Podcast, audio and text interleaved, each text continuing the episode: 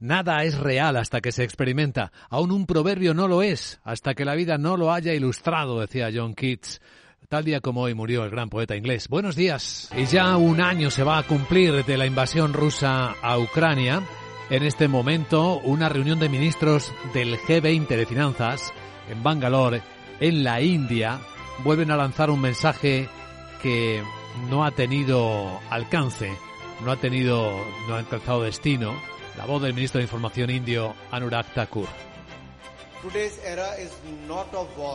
No, la era actual no es la era de la guerra. La democracia, la diplomacia y el diálogo son el camino a seguir. No se está siguiendo. Y el secretario general de Naciones Unidas, Antonio Guterres,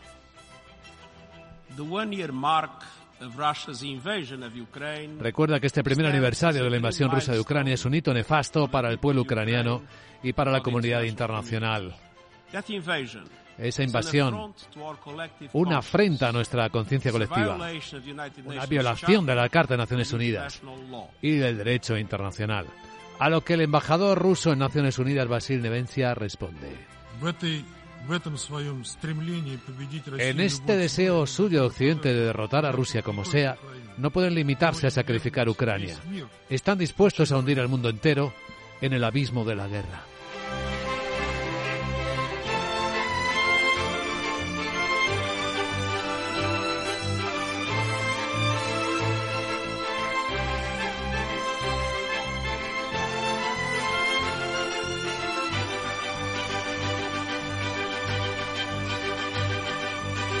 Pero la vida sigue. Encojamos la perspectiva en clave económica. Una sorpresa de la noche es que un banco central, el de Corea del Sur, ha parado en las subidas de tipos de interés. Tras siete consecutivas, el gobernador Ri Chang-yong ha dicho, es momento, es hora de pararse y observar. Reconoce que hay niebla, que hay cosas que observar. Y hoy vamos a tener, si escuchas Capital Radio, tendrá respuestas a lo que el mayor banco central del mundo, la Reserva Federal, está observando del comportamiento de la economía, de la americana y del resto del mundo. Porque en exclusiva tenemos una conversación a las 8 y 10, 7 y 10 en Canarias con el vicepresidente de la División de Estudios de la FED de San Luis, Carlos Garriga, una de las reservas federales de Estados Unidos que ha sido siempre tradicionalmente más eh, disciplinada, más dura con la observación de la economía. Pues hablaremos de este gran tema con, ya vemos, el esfuerzo para pagar una hipoteca que en España sube a máximo de muchos años, más del 30% de los ingresos de la familia. En la gran tertulia de la economía hoy, después de la entrevista a Carlos Garriga, nos van a acompañar Ramón Tamames, que como sabrá ya ha aceptado, después de dar algunas vueltas, ser el candidato en la moción de censura al presidente del gobierno de España, Pedro Sánchez. También estará con nosotros la profesora de liderazgo del IE Business School, Carmen Morales, y Rubén García Quismondo. Con ellos iremos dando contexto y opinando sobre las noticias del día. Y hay algunas eh, polémicas que nos acompañan en el lado de España que vienen de Bruselas. Asegura el país que el gobierno de España ha reconocido a Bruselas, a la Comisión Europea, que la reforma de las pensiones cuadrará, es que parece que no cuadran los números, cuadrará porque subirán los ingresos. ¿Qué ingresos? ¿Quién va a pagar más? Los autónomos, una subida de cuota de autónomos puede estar en esta escena, además de lo que el ministro Escribá va reconociendo abiertamente, que habrá que ampliar el número de años cotizados como base de cálculo de las pensiones, algo que a los socios en el gobierno les extraña mucho que no se haya ni siquiera comentado con los eh, afectados con dentro del diálogo social o con los socios del gobierno. La voz de Aina Vidal, portavoz de Ngomuk Podem.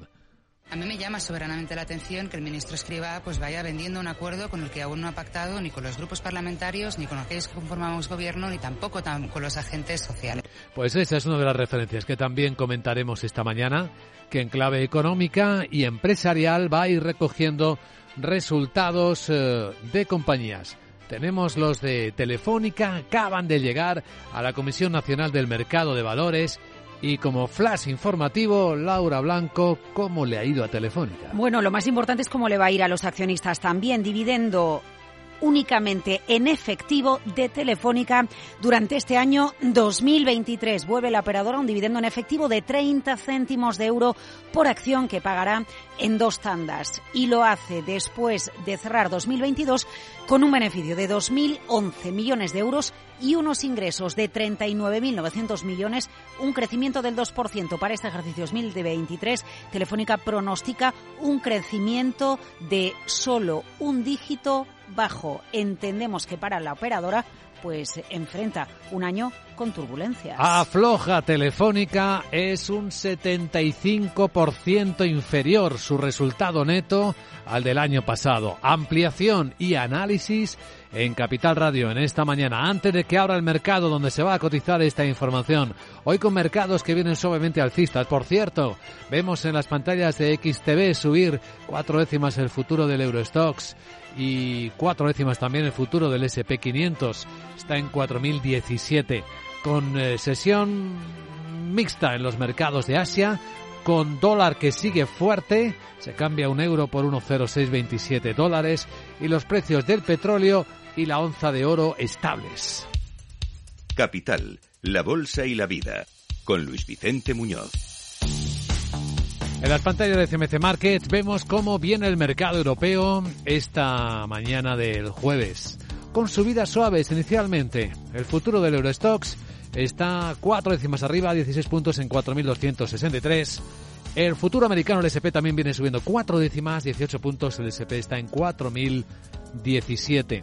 Así que vemos parejas, la subida de los futuros por el lado occidental y estamos observando pues un montón de cosas al mismo tiempo. Sandra Torrecillas, buenos días. Buenos días. Los sólidos datos macroeconómicos que han reforzado el temor de los inversores a que los tipos de interés sigan subiendo y se mantengan altos durante tiempo para controlar la inflación. Las actas de la Reserva Federal reforzaron el tono, la línea dura y no han contribuido a disipar la preocupación. Casi todos los funcionarios de la Fed acordaron ralentizar el ritmo de las subidas de tipos a un cuarto de punto en adelante, pero según Liz Miller, presidenta de Summit Place Financial, apuntalaron la incertidumbre, especialmente en lo que se refiere a la amenaza de recesión. Dice para mí una de las cosas interesantes fue el enfoque de que había un acuerdo bastante generalizado de que no hay mucha claridad.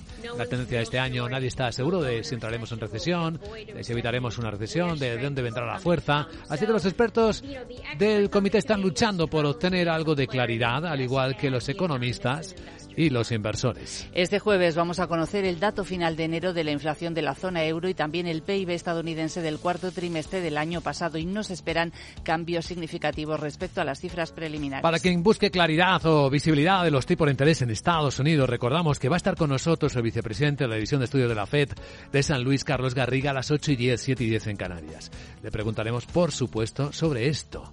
Ya tenemos respuesta de cómo le ha ido Telefónica el año pasado. Laura Blanco, buenos días. Le ha ido mejor de lo que esperaba el mercado. 2.100 millones de euros de beneficio en 2022. El mercado esperaba que no llegase a 2.000 millones. A ver, una clave, porque llama mucho la atención el titular de una caída del 75% en el beneficio. Durante 2021 el beneficio superó los 8.000 millones. Bueno, pues esta caída obedece a los extraordinarios, principalmente a la venta de las torres Telsius, además de una alianza o dos Virgin. Así que nos quedamos con el beneficio por encima de las estimaciones del mercado y con otro hito importante. En los últimos tiempos había especulado mucho qué iba a hacer Telefónica con su dividendo. Pues lo que hace es mantener el pago de dividendo en efectivo, 30 céntimos de euro por acción a abonar este año. Deuda de Telefónica en 26.687 millones de euros. ¿Y cómo le va al negocio en España? Pues los ingresos han crecido a un ritmo del 0,6% y el ARPU, el ingreso medio por cliente de Telefónica en España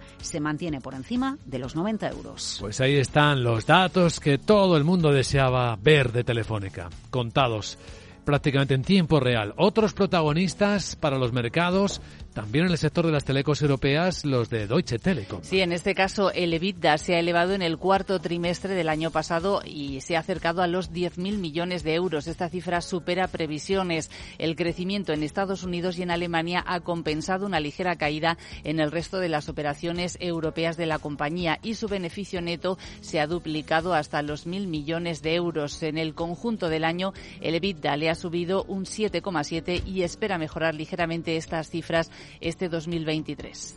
También entre los protagonistas en el sector asegurador los resultados de AXA. Sí, en este caso ha bajado el beneficio neto un 8% hasta 6.670 millones y no cumple previsiones. Dice que el aumento de los tipos de interés ha pesado sobre la valoración de sus activos de bonos. Sin embargo, AXA eleva objetivos para este año y anuncia un programa de recompra de acciones de hasta 1.100 millones de euros este año y sube el dividendo un 10%. NH Hoteles deja atrás las pérdidas. Sí, con un beneficio neto de 100 millones de euros el año pasado, gracias sobre todo a la fuerte recuperación del turismo tras la pandemia. Y BNP Paribas denunciado en Francia por su responsabilidad en el cambio climático. Sí, eh, va, eh, tiene que responder ante la justicia por su apoyo financiero a proyectos que contribuyen al cambio climático. Lo acaban de anunciar las ONGs que han impulsado estas acciones judiciales y que buscan hacer historia como el primer litigio climático del mundo contra el banco.